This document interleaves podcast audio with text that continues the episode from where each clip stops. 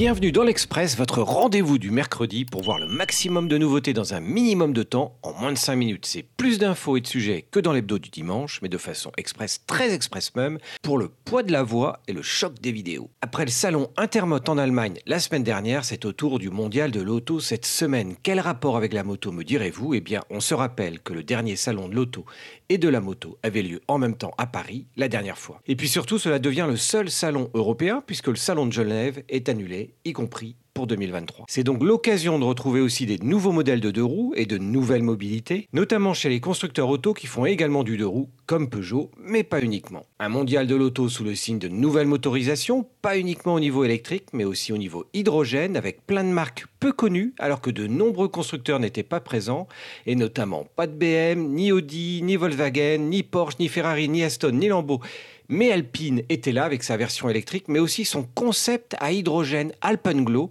que le constructeur engagera aux 24 heures du Mans 2024. Toujours côté hydrogène, on retrouve Namix qui dévoile un distributeur de capsules d'hydrogène Capsix qui devrait être distribué également à partir de 2024. On retrouve ici le même concept que les batteries électriques échangeables ou swappables que l'on commence à voir depuis Gogoro ou en France avec Ziway, mais ici appliqué à l'hydrogène.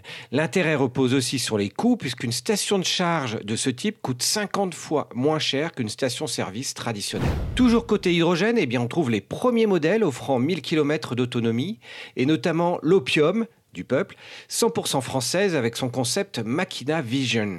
Le constructeur Opium a été créé en l'occurrence par l'ancien pilote Olivier Lombard, vainqueur des 24 heures du Mans 2011. Autre constructeur français qui a dévoilé un speedster sur base de V12, oui, un 12 cylindres avec l'acide Babieka. Et franchement, il est du plus bel effet, même si, a priori, pour l'instant, ça sera un modèle réservé à la piste.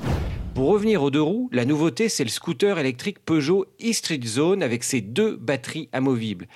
Alors, on n'en est qu'à un équivalent L1, c'est-à-dire 50 cm3, mais d'autres nouveautés électriques doivent arriver chez le constructeur, notamment parce que le marché du 50 cm3 thermique s'est écroulé ces dernières années. Et puis surtout, chez Peugeot, on vous en a parlé depuis le dernier salon de Paris avec les deux petites motos, et on attend bien à ECMA une petite 125, voire une petite 250, mais on vous en dira plus.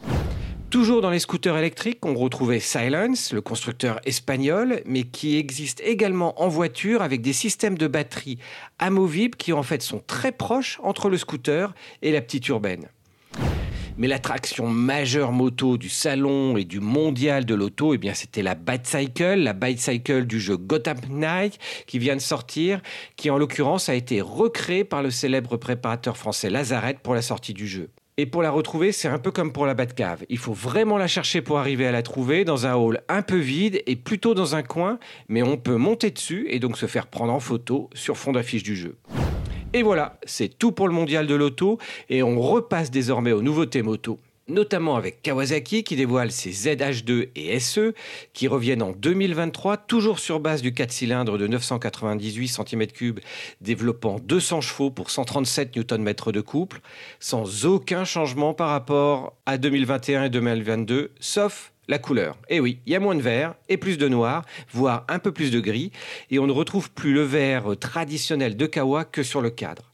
La SE reprend exactement les mêmes coloris, mais avec un petit sabot moteur en verre. Et voilà, on sait comment on va distinguer désormais les millésimes en moto avec ces petits détails de couleur.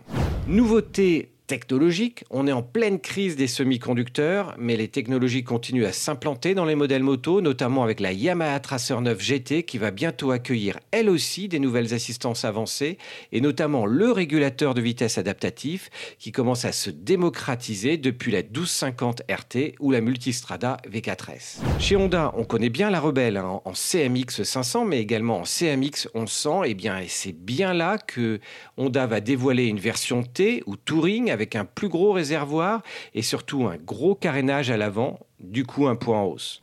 Et chez Honda, ce qui se rapproche de plus en plus, c'est bien la Transalp, sur la même base que la Hornet 750, que l'on vous a dévoilé dernièrement, dont le design va se placer entre la 500X et l'Africa Twin, et qui devrait être dévoilé officiellement d'ici ECMA, c'est-à-dire dans moins de 15 jours désormais, et on vous invite à nous suivre, puisqu'on sera également sur place à ECMA et pendant plusieurs jours.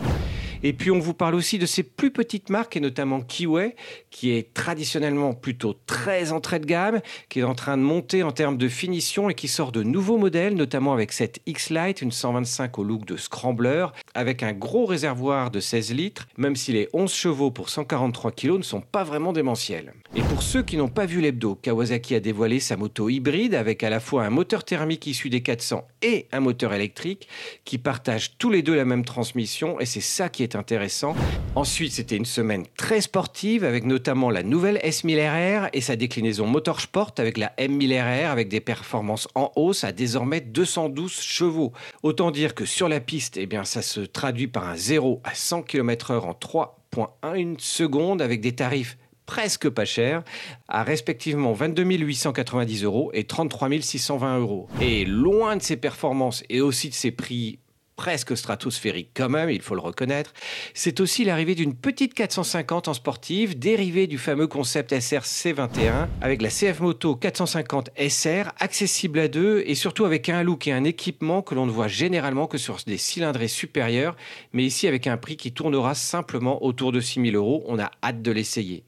Voilà, c'est tout pour cet express, mais dimanche, on va vous parler des dernières nouveautés Norton, Ducati, Fantic et bien plus encore. Merci de nous suivre. Pensez à vous abonner en cliquant en bas à droite et à dimanche prochain pour l'hebdo.